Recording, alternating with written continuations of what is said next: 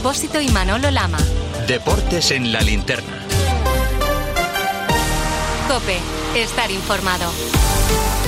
Deportes en la linterna, Manolo Lama, todo tuyo. Ángel Expósito ayer, una vez más, y ya son muchas, un indeseable, un tío que se llama aficionado de un equipo, volvió a manchar el nombre del fútbol. Esto le gritó a Vinicius.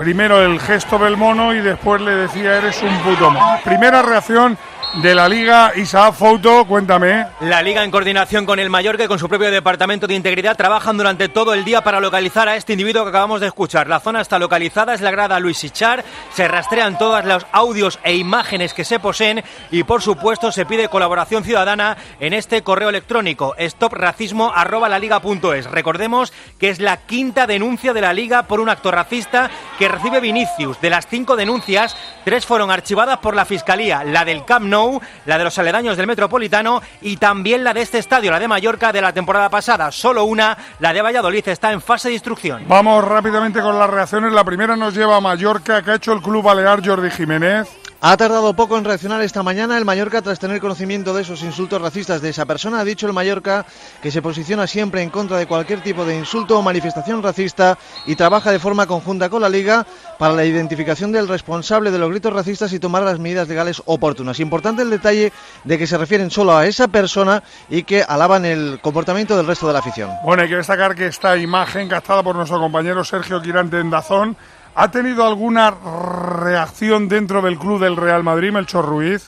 Oficialmente no, Manolo, pero como te puedes imaginar, lamentan lo que está sucediendo con Vinicius. Están eh, preocupados porque cada día va a más esta situación. Saben que es una minoría, pero se está repitiendo en diferentes estadios y, por supuesto, condenan toda manifestación de odio, xenofobia y racismo, sea contra quien sea. Y lo que esperan es que las denuncias tengan su efecto, que se sancione duramente a los individuos y, por supuesto, se les eche del fútbol. Bueno, ya saben que esto es condenable y no creo que haya nadie que sea capaz de levantar la mano para defenderlo. Y ahora vamos con el meollo, con la polémica, porque Munilla en el partido de ayer entre el Mallorca y el Real Madrid, Vinicius, Maillo y el propio, mejor dicho, Vinicius Raillo y Mafeo fueron protagonistas de más de 100 minutos de piques, empujones, palabras, gestos. ¿Qué me cuentas? Bueno, hubo todo Mafeo Rayo le hicieron luz de gas, pero Vinicius no rehuyó nada. Hubo, como dicen, gestos, golpes, empujones, muchas palabras entre ellos.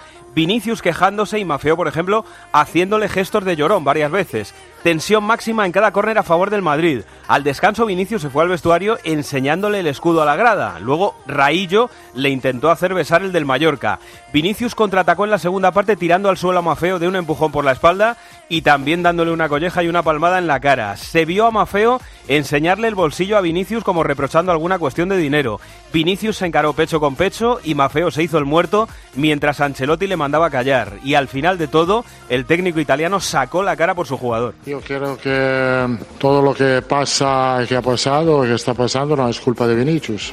Está Vinicius, eh, la única cosa que quiere hacer es jugar al fútbol. Y después hay un ambiente que provoca, rivales que, que apretan, que provocan, que le hacen falta. Yo creo que tenemos que mirar al partido de hoy lo que ha pasado con él. Bueno, ese es el mensaje que lanza Ancelotti de defensa de su jugador. ¿Qué dice Jordi Jiménez, Javier Aguirre sobre los piques de Vinicius con sus futbolistas? Bueno, el entrenador estaba al corriente de lo ocurrido, le reconocía a Juanma Castaño en el tertulión de tiempo de juego que no había visto las imágenes todavía, no le gustaron en todo caso esos gestos. No las he visto, las, me las han comentado tanto de Raillo como de Feo como del propio Vinicius cuando eso se le el escudo del, Madrid al público. Entonces son, cosas que, que, sobran. Bueno, eso son imágenes, pero pongamos Munilla sobre la mesa datos. Faltas que recibe Vinicius, faltas que hace Vinicius, tarjetas amarillas que ve el equipo Balear, Tarjetas amarillas que ve el Madrid. ¿Qué tienes que contarme? El madridismo Manolo se queja de permisividad de Hernández Hernández. El Madrid cometió 14 faltas y vio 5 amarillas. Y el Mallorca, cometiendo el doble de faltas, vio las mismas tarjetas. Vinicius recibió 10 faltas y fue también el jugador del Madrid que más cometió, 5. Matfeo con 4 y Rayo con 2 se quedaron por detrás de él en la estadística. Y el árbitro, hay que decir que amonestó antes a Vinicius que a Mafeo y a Raillo. Al final del partido, a Vinicius le preguntaron por la dureza y contestó, lo digo porque no se escucha muy bien, pregunta a los árbitros. Vini, otro partido duro, otro partido duro. Pregunta a los árbitros. ¿Y qué dice Javier Aguirre acerca de si esto era un plan preconcebido para sacar del partido al brasileño Jordi? Pues contundente dice que no lo hizo ni lo haría nunca, ir premeditadamente a buscar a un jugador. Destaca que su equipo hizo un gran trabajo defensivo y aunque con más faltas de las que le hubiera gustado, sus consignas fueron siempre futbolísticas. Que están absolutamente equivocados. Yo podía poner la mano, si puede poner micrófonos en el vestuario, sería incapaz, incapaz de, hacer esto. Es evidente que es un jugador que hay que estar pendiente de él, es evidente que, que es, es, un jugador que hay que hacerle cobertura, dos contra uno siempre, es un jugador que, que hay que hacerlo sentirse incómodo, porque si lo deja recibir, deja girar y, y que te encare estás muerto, pero a partir de ahí, bueno, yo sería incapaz de mandar este eh, algo más que eso, ¿no?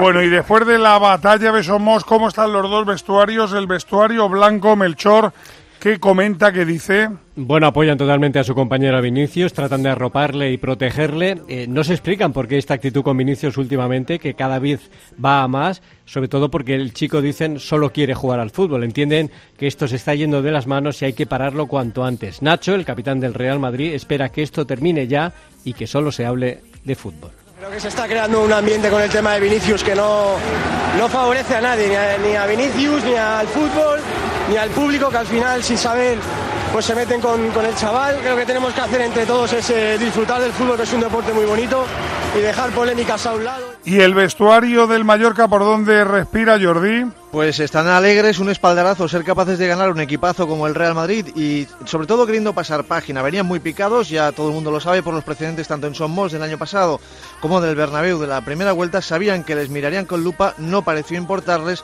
y ahora quieren pensar en lo que viene. Bueno, pues la pregunta es sencillita. ¿Es Vinicius una, una víctima después de toda esta exposición? A ver, Radio Marca, David Sánchez, ¿tú qué me dices? Lo tengo clarísimo. Para mí, Vinicius es la gran víctima de todo, pero sí, con un matiz. Es la gran víctima que con su comportamiento perjudica a su equipo, el Real Madrid. Me explico. Leo Messi recibía lo mismo, incluso más, que Vinicius. Y el comportamiento era totalmente diferente. Leo Messi se levantaba, agachaba la cabeza y seguía jugando. Algo que no hace Vinicius por un tema de edad. La rebeldía de la juventud de Vinicius, repito es víctima, pero si no quiere perjudicar a los intereses deportivos de su club, debe de variar su comportamiento. Bueno, pues lo mismo te quiero preguntar a ti, Tomaguas. ¿Es Vinicius víctima de toda esta historia? Víctima de palabra y obra. No recuerdo un deportista en España al que le hayan llamado mono más veces en menos tiempo. Mono por el negro. Ganan los racistas. Una parte de los provocados por Vinicius son eso, racistas. A los que no encuentra cierta policía y a los que cierta fiscalía dice que, bueno, sucede en el contexto de una rivalidad. Archivado. Pues muy bien. Y en lo deportivo, el señor que recibe más faltas en las cinco ligas más importantes, digo yo que será víctima y no otra cosa. Pero bueno, sigamos tocando la flauta. Bueno, lo que seguimos es con la polémica. Escuchen el Villamarín gritándole esto a Yago Aspas. Yago Aspas, hijo de tal. Primera cuestión, Pellegrini culpa y señala directamente a Yago Aspas porque dice que simuló para que echaran al central, a Luis Felipe. Tenemos otra expulsión más. Eh, yo creo que me parece de una lealtad de Tiago Aspa, pero imperdonable. Yo creo que una de las cosas que tiene que mejorar la liga es la falta de lealtad de los jugadores al gritar, hacerse, al hacerse los, golpeados para que, para que salga el bar. Luis Felipe va con todo el brazo, quizás con impulso, al sacar el balón de la mano, se lo golpea entre la mano y se agarra la cara como si le hubiera golpeado en la cara y puede cualquier imagen que no le toca en la cara. Yo creo que eso es una lealtad entre jugadores de profesión, pero eh, admirablemente repudiable, digamos. ¿eh? Repudiable y creo que tiene que ser sancionado exactamente igual como es la persona expulsada por desleal. Deslealtad. Desleal le llamaba Pellegrini a Yago Aspas. Santi Peón, ¿ha hablado Aspas? Ha querido rectificar, ratificarse en lo sucedido. Aspas ha optado por la vía del silencio tras el aluvión de críticas que viene recibiendo después de lo sucedido el sábado en Sevilla. El jugador normalmente está bastante activo en redes, sobre todo acostumbra a poner algún mensaje después de los partidos, pero en este caso Yago prefiere guardar silencio a la espera de que todo se calme. Y a todo esto habrá que esperar a ver lo que dice el comité de competición. Por cierto, Escalera, Hoy ha hablado el presidente del Betis, Angelaro, y que ha comentado. En el Betis hay bastante descontento con Aspas y el VAR después de la expulsión de Luis Felipe. En el club no entienden cómo no se revisó la acción, por lo que la entidad va a recurrir la cartulina roja. Con esta contundencia lo ha dicho el presidente del Betis, Angelaro, en la presentación de Ayoce. Se premia al tramposo, se utiliza calificativo como que esto es una cosa de listo. Creo que hay que poner el acento en esto, en, en que todos podamos recriminar claramente cuando se producen situaciones como esta, que el jugador se lleva cinco minutos en el suelo tocándose la cara sin haber sido, sin haber sido agredido, ni mucho menos. Entendemos que el árbitro de bar tenía que haber llamado al árbitro de campo a decir que Pues no habrá que esperar, pero Isaac Fouto, ¿cómo crees tú que va a evolucionar este caso?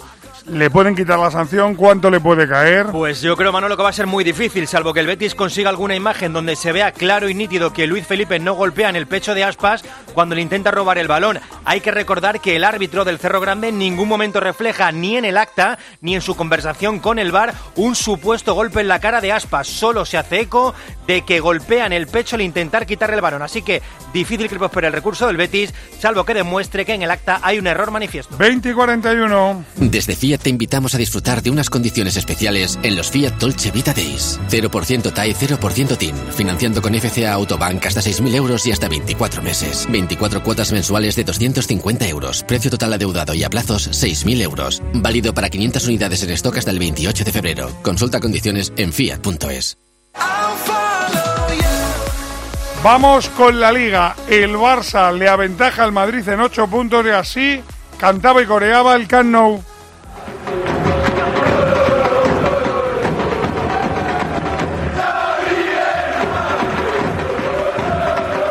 Gritos de Xavi, Xavi, Xavi. Y el barcelonismo se ve No, campeón. encarado, pero aún creo que no. El Madrid nunca se le puede dar por muerto. Para la liga creo que va a salir campeón. Yo lo veo campeón de liga. Creo que todos los culés tenemos muchas ganas y nos lo merecemos y el equipo se lo merece. Hombre, sí, me lo imagino, pero aún. Elena Condi, el pueblo se ve campeón. El vestuario, los jugadores, el entrenador. Se alejan un poco de la euforia de los culés. Xavi confiesa, eso sí, que algo cambió desde que ganaron la Supercopa de España. Nota que los jugadores confían más en él y en el cuerpo técnico y es cierto que le ha cambiado la cara al ver que su equipo está intratable y sobre todo que tiene hambre, pero lanza un mensaje de prudencia. Es febrero, queda mucho y al Madrid nunca se le puede dar por muerto. No, te la puede ganar el Madrid. El Madrid tiene que venir aquí, no podemos bajar la guardia. Vamos a un campo el domingo donde el Madrid perdió. Se juegan muchísimo los equipos, ¿no? Estamos viendo que hoy es una jornada que del segundo al sexto no gana nadie. Cada partido va a ser, va a ser una guerra, ¿no? Y quedan 18. Esto no, no, no ha terminado para nada. ¿Y en el Madrid, Melchor Ruiz, piensan que ya se les ha escapado la liga o no? No, saben que ocho puntos empieza a ser una distancia ciertamente importante en el campeonato, pero discrepan con aquellos que piensan que la liga ya está sentenciada favorable al Fútbol Club Barcelona. Por eso, su técnico, Carlo Ancelotti, avisa: queda mucha liga todavía y la van a pelear. Ahora tenemos el Mundial que queremos ganar y después volveremos, como he dicho antes, a pelear la liga hasta el final. Porque El Madrid quiere pelear la liga, pero la gran pregunta, Guillo Izquiano, ¿qué es más preocupante ahora mismo? ¿Los ocho puntos que le saca de ventaja el Barça o el juego que exhibe el Madrid? Son preocupantes las dos cosas. Primero el juego, porque incluso cuando el Madrid ha ganado no ha convencido. Estoy pensando en la victoria contra el Valladolid después del Mundial o en la del Cádiz justo antes de irse al parón. Hace mucho tiempo, diría desde el mes de octubre, que el Madrid no convence con su juego.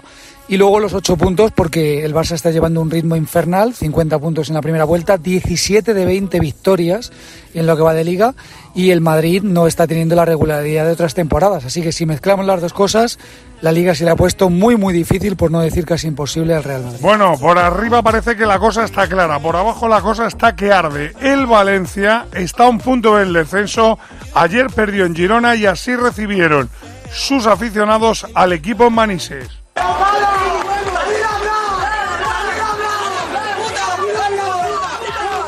A día de hoy, Rafa Villarejo, ¿cómo están los ánimos? El equipo está tocado, muy tocado, y lo peor es que parece que no hay nadie al volante. El capitán Gallá reconocía ayer un bloqueo mental sobre el césped y el entrenador dice que no puede hacer más. Un punto, como decías, en los últimos seis partidos de liga, a uno del descenso. El sábado la afición prepara una manifestación a las puertas de Mestalla con la propuesta de no entrar al campo hasta el minuto 19 del choque ante el Athletic de Bilbao. El efecto Boro no funciona y el técnico ayer se mostró superado. Desde el día que el club decide que yo puedo aportar, eh, yo doy un paso al frente y estoy aquí. Yo no puedo hacer, no puedo hacer más. Yo me, me, me esfuerzo e intento buscar soluciones junto con el equipo. Si al final no ganamos partidos, pues vendrá otro entrenador, supongo. O sea que no, y además no tengo ningún problema. Esto no quiere decir que me borre, ni mucho menos. ¿Hay peligro real de que el Valencia Fermín Rodríguez pueda descender? Claro que tengo miedo al descenso. Es una palabra que produce escalofríos, pero que está muy en la mente de todos los valencianistas, en especial desde que eh, Gatuso dimitió. Hace unas semanas me preguntaba si yo te decía que no, pensaba que vendría algún refuerzo y pensaba que el italiano seguiría porque él es un líder, pero claro, al sentirse engañado por el propietario, se bajó del barco y ahí es donde empiezan los problemas. Porque Boro coge el equipo con toda la segunda vuelta por delante y sinceramente no es como en las anteriores ocasiones. Hay peor plantilla y encima la situación es mucho, mucho más complicada como se está Así que con el calendario por delante vienen curvas muy peligrosas. Bueno, pues atención porque el Valencia está a un punto del descenso, pero el Sevilla está tan solo dos por encima de marcharse a segunda división. Víctor Fernández y ayer además naufragó con pobre imagen en el Camp. Sí, la pésima imagen que mostró el Sevilla en el Camp Nou ha destrozado las ilusiones que muchos eh, habían puesto en la reacción del equipo. Hay una decepción tremenda, Manolo, por el paso atrás que devuelve a todos a la realidad de este año. Luchar por no descender. Es la realidad del Sevilla este año. Todos han sido muy críticos con la imagen que dio el equipo, hasta el propio capitán Iván Rakitic, que eso sí, tirando de un mensaje algo populista para salir de la quema, acusó al equipo de jugar con falta de valentía. Para poder sacar algo del Camp Nou tenemos que ser mucho más valientes, ¿no? Eh, esperar tanto, al final un equipo como el Barça tarde, tarde o temprano te, te encuentra, hay que atreverse muchísimo más. Bueno, la pregunta no es que sea la canción de Rafael, pero Oliva, ¿hay miedo?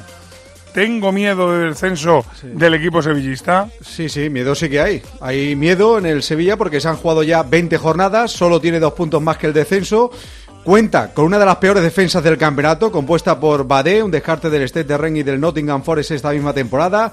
Gudel, que hace un año estaba descartado por el club, y Requi, un jugador que firmó el Sevilla y que no era titular ni en el Hertha de Berlín.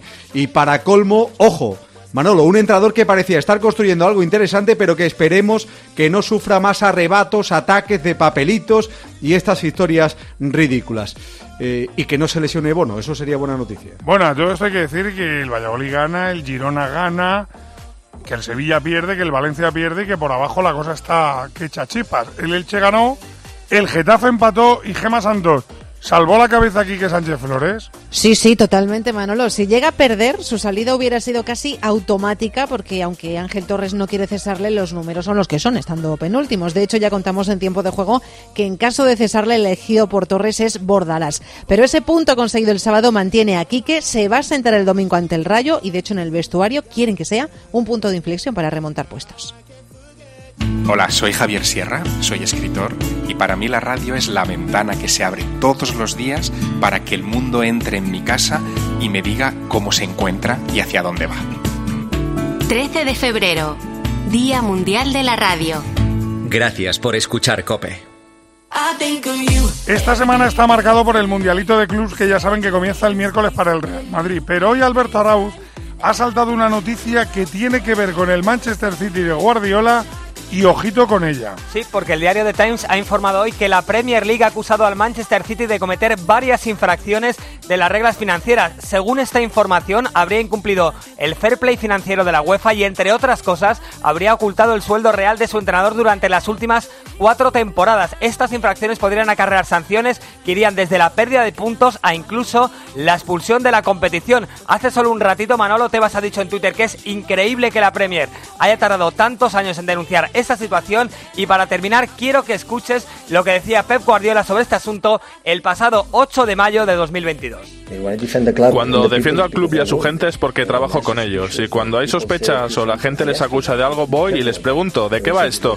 Y una vez me dan explicaciones todo bien, les creo, porque ya les he dicho que si me mienten al día siguiente ya no estaré aquí, me iré y ya no seremos amigos.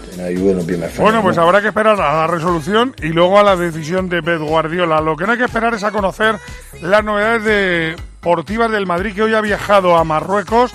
Ya están Rabat, Melchor Ruiz y todos pendientes de Courtois y de Benzema. Sí, son 22 los convocados por, por Carlo Ancelotti, son 6 las bajas, como tú dices, Lucas Vázquez, Mendy, Eden Hazard, Militao, Karim Benzema y Courtois. Atentos a estos dos últimos porque en el caso del portero hoy se le ha practicado una ecografía, mañana una resonancia para conocer el alcance definitivo de esa lesión en los isquios y si fuesen positivos los resultados podría viajar incluso los próximos días para poder disputar la final en el caso de que se clasifique el Real Madrid. Algo, Manolo, que podría hacer también Karim Benzema. Bueno, pues habrá que esperar porque el Madrid tiene el ojo puesto desde luego en Anfield cómo lo tiene el Barça pendiente de su eliminatoria con el Manchester. Hoy hemos conocido qué tiene Busquets, Víctor Navarro.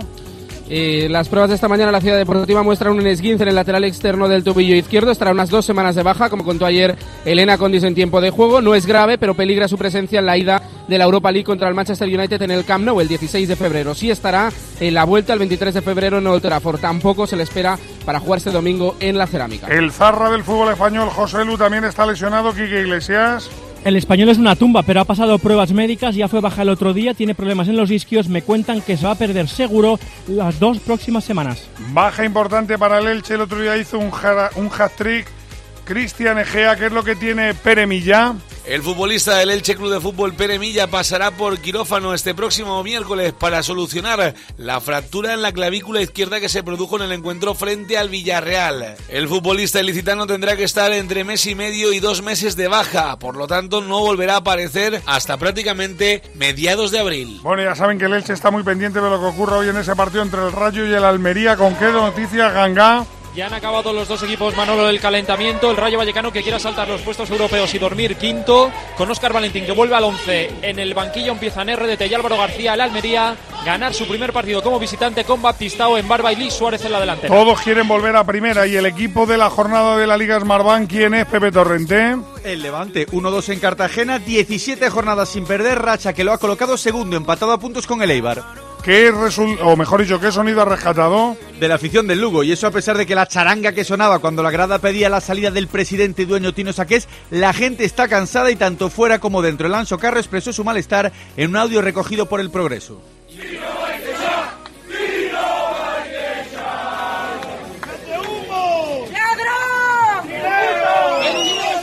¿Y quién es la figura de la semana? Bebé del Zaragoza debutó con gol el exjugador del Rayo, entra en el descanso y firma el 0-1 ante la Andorra en el descuento. No se puede empezar mejor. ¿Qué destacamos del fútbol internacional, Avilés? En la Premier perdieron los dos primeros y además por el mismo resultado, un gol a cero. El Arsenal cayó ante el Everton y el City contra el Tottenham. Eso sí, el equipo de Arteta sigue líder con cinco puntos de ventaja. En Alemania goleó el Bayern 2-4 al Wolfsburgo para mantener un punto de ventaja sobre el Unión Berlín.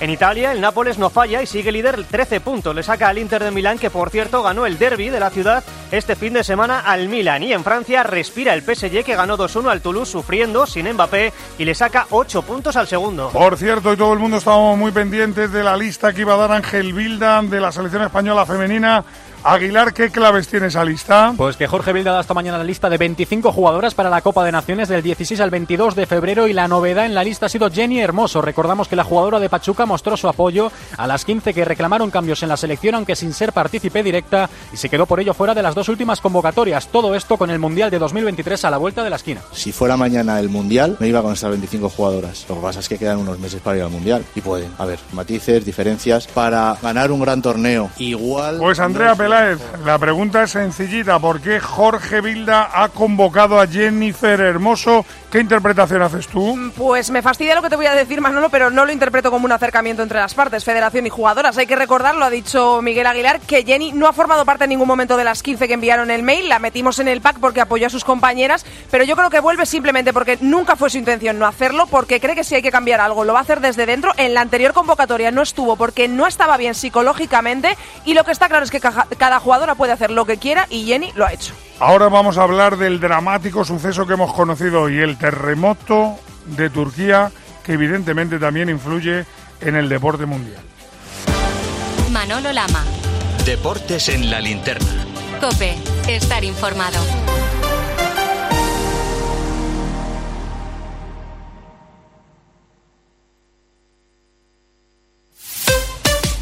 Escuchas Cope.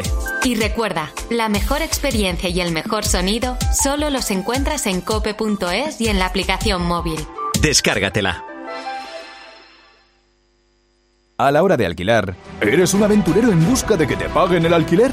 ¿O confías en la única empresa que mantiene la morosidad en 0% en el alquiler? Cada día somos más los que disfrutamos de la protección de Alquiler Seguro. Llama ahora al 910-775-775. Alquiler Seguro. 910-775-775. ¿Tu mes favorito es febrero para ir a esquiar o agosto porque las ciudades se vacían?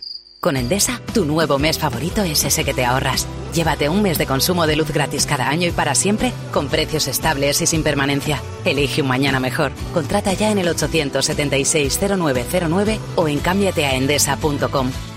En Peugeot estamos listos para ayudarte a llevar lo más importante, tu negocio. Por eso, en los días Peugeot Profesional vas a poder disfrutar de condiciones especiales en toda la gama. Aprovecha del 1 al 15 de febrero para dar energía a tu negocio. Inscríbete ya en peugeot.es.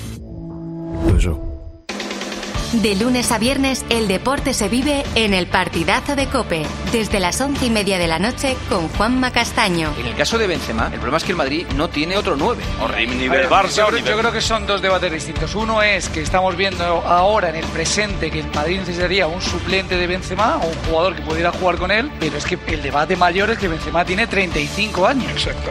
De lunes a viernes, desde las once y media de la noche. La mejor información deportiva y el mejor análisis lo en el partidazo de Cope con Juanma Castaño.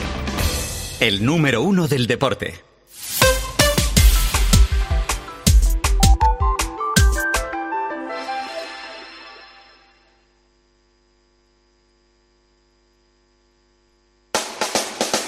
Bueno, el triste suceso ocurrido hoy en Turquía y en Siria salpica evidentemente al deporte. De momento, Basteiro, la FIFA empieza a tomar decisiones. Es oficial ya la suspensión de los partidos de la Champions League de baloncesto con equipos turcos, algo que afecta a tres equipos españoles, UCAM Murcia, Baxi Manresa y Unicaja, mientras que el Real Madrid tiene en el aire su partido de Euroliga del próximo jueves a las seis y media en casa del Anadolu Efes a estas horas. Todavía no hay comunicado de la máxima competición continental. A todo esto, el Valencia Segarra presenta una protesta oficial por el arbitraje que recibió ayer su equipo frente al Barça en el Palau. Sí, ya lo ha hecho. Faltas revisadas a favor del Barça y al contrario han sido el detonante. Desde el club se sabe que poco o nada se va a sacar en claro. Alberdi, es que destacamos de la jornada de la CB. que es la número 20, todo victorias locales, lideran Madrid y Barcelona con 16 triunfos, Granada gana tras 10 derrotas, Marcus Howard, Lama de Basconia, 30 puntos, eso te gusta, en menos de 20 minutos. Y atención, porque Parra, parece que el mercado de fichajes aquí en España se cierra el 31 de enero, pero en la NBA está en plena ebullición. Bombazo con Irving. Sí, que deja a los Nets y se une a los Mavericks de Luka Doncic. Se espera que hoy mismo pase ya el reconocimiento médico y si todo va normal y lo pasa sin problemas, que debute en la madrugada del próximo jueves ante los Clippers en Los Ángeles. Mañana puede ser un gran día porque mañana es cuando está previsto que Fernando Alonso, Carlos Miquel se suba a su nuevo coche y que pruebe su nuevo bólido.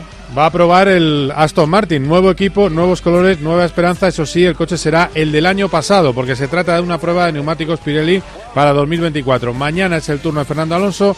Al día siguiente se subirá su compañero Lance Stroll, pero viene muy bien para desentumecer de cara a la temporada. Seguimos con ruedas, le quitamos dos, nos quedamos con dos y hablamos de ciclismo porque hemos tenido un fin de semana intenso, Eri Frade. Y semana intensa la que tenemos por delante también tras las victorias de Rui Costa en la comunidad valenciana, incluida la última etapa, de Poules en la estrella de Besés con victoria en la última jornada de Pedersen, de Chávez en los nacionales de Colombia y Van der Poel, pentacampeón del mundo en ciclocross, con otro duelo histórico con Bud Van Aert. Arrancamos esta semana que termina el sábado con la Vuelta a Murcia y la Clásica de Almería el domingo. El lunes que viene tendremos la Clásica de Jaén. Y ojo, porque Pogacar ha confirmado que ahí va a arrancar su temporada. Teníamos dos curiosidades. Una, ¿quién ganó entre Gareth Bale y Gasol? ¿Quién hizo mejor recorrido en un torneo de golf? Kike Iglesias. Gasol le ganó a Bale por dos golpes. Yo creo que juega mejor Bale, pero Gasol tenía un muy buen compañero. El torneo lo ha ganado el inglés Justin Rose. Y también tenemos Juan Bobadilla, una noticia que va a sorprender. Los anuncios de la Super Bowl, baratitos o más caros que nunca. Pues 7 millones de dólares por 30 segundos, Manolo. Eso es lo que va a costar anunciarse en esta Super Bowl 57 el próximo 12 de febrero, la mayor cifra de la historia. La media del año pasado, te cuento, que era 6,5 millones. Llega rápidamente Basteiro, tenemos noticias de última hora que tiene que ver seguro con ese terremoto de Turquía y de Siria. Suspendidos varios partidos de Euroliga y Eurocup tras la cancelación por parte del gobierno turco de todas las competiciones deportivas debido a los terremotos ocurridos en el día de hoy. Entre ellos suspendido el Anadolu Efes Real Madrid. Bueno, pues esta noche Juanma Castaño evidentemente también verá el prisma de cómo ha influido y cómo toca ese lamentable suceso ocurrido en Turquía y en Siria al mundo del deporte. Ahora escuchamos a Expósito aquí en la COPE.